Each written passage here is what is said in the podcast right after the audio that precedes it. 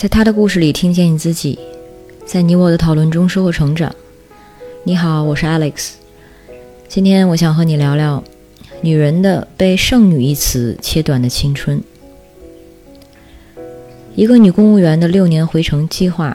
这个故事的主人公是一个基层的政府工作人员，他坚持从乡镇考回城里的公务员职位。在这些年里，他的一个努力的动力是因为乡镇工作的生活条件艰苦，工作责任繁重。但是除此之外，像他自己说的，还有一个重要的原因，那就是性别的维度。他说自己已经二十七岁，如果再不考回城里，就没有未来了。这话听起来是合情合理的，但如果说他是一个男性，如果这样说的话，好像就没有那么令人同情。这是为什么呢？这是因为对于女性，女性至少是这位女公务员，她相信自己的未来是和婚姻和成家绑定在一起的，而我们的社会留给女性的婚育窗口很短，所以她才二十七岁就担心自己嫁不掉了。所以，如果我们将二十七岁当做一个所谓的剩女的门槛儿，那二十多岁的女孩必定会很焦虑，因为同龄的男孩还在专心的打拼、发展事业或者专心做工作成绩的时候，他必须已经开始计算自己几岁必须结婚，几岁必须生娃，然后自己现在还剩几年，那这个数字注定是会让人焦虑不安的。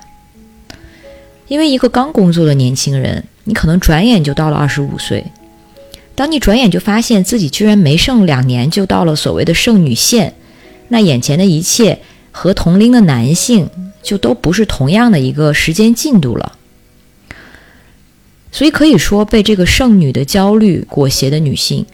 对时间的认知和感知和同龄的男性是不一样的。举例来说，二十六岁对于一个男性来说还是青春正好，而且觉得可能未来机会无限；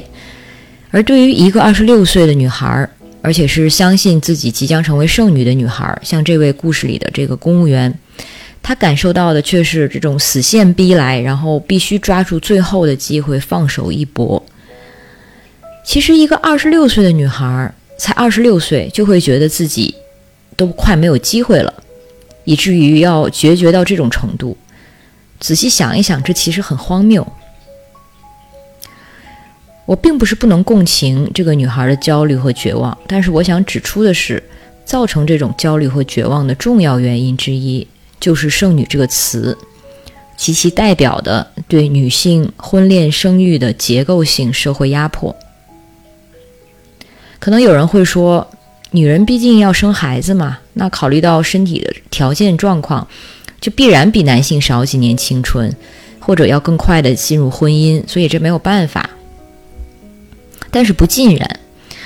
我们暂且先不谈女人是否一定就要需要生孩子，是否需要结婚，就按故事主人公的这个人生选择来说，她想结婚想生孩子，这没有问题。那么。如果说女性的最佳生育年龄是三十六岁之前，甚至现在随着人口整体的身体条件的提升，比如说在很多国家，其实最佳的生育年龄被提升为三十八岁甚至四十岁。但就我们来说，就拿三十六岁为界，这样算的话，二十七岁就必须结婚，这其实也并不合理。所以，生育这个年龄线其实也并不是二十七岁就是剩女的根本原因。那么，剩女这个词是怎么来的呢？又为什么是二十七岁呢？其实，在学者洪里达的研究中，他发现剩女是社会因为这些年低迷的结婚率和快速增多的单身男性群体而制造出的宣传策略，旨在制造年轻女性的。年龄焦虑感，为了刺激更多的年轻女性进入婚姻，这样子，这个庞大的单身男性群体可能造成的社会不稳定隐患才能得到舒缓。而现在，现在女性的这个婚姻年龄在稳步提高，尤其在城市，三十岁以上再结婚已经变得很普遍了。所以呢，通过舆论宣传或者民间观念的一些传播，二十七岁渐渐的就被塑造成了本来并不存在的一个剩女分水岭。越来越多的人开始相信，女人在二十七岁之后，所谓行情就会下滑，在婚恋市场的机会就会断崖式的下跌。而当社会中越来越多的人这样谈论、这样相信，女性自己也就不得不顺应这个标准。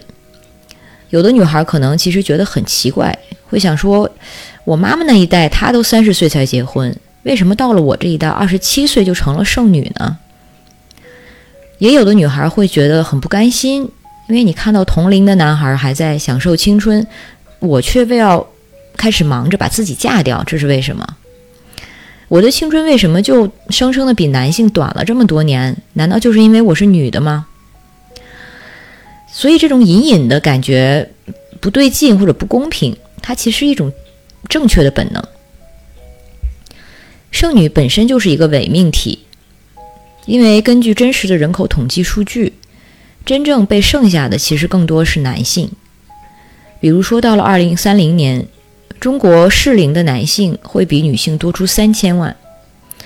所以，“剩女”这个词、这个概念的制造和传播，其实是更多是为了解决这些男性的婚育问题。这个故事中的女公务员的确除了年龄之外，她有真实的在工作和发展方面的困境，他后来的努力也的确让他得偿所愿，嗯，包括成家生孩子。但是如果说他能够不再因为二十七岁和剩女这种概念被绑架，或许他的人生进度和选择就可能更从从容一点，或者至少。除了二十七岁就拼命要考回城市之外，他也能看到一些其他的可能性。这就是我对这期故事的想法。如果你有什么想说的，欢迎在音频下方与我互动，让我们在讨论中收获成长的智慧。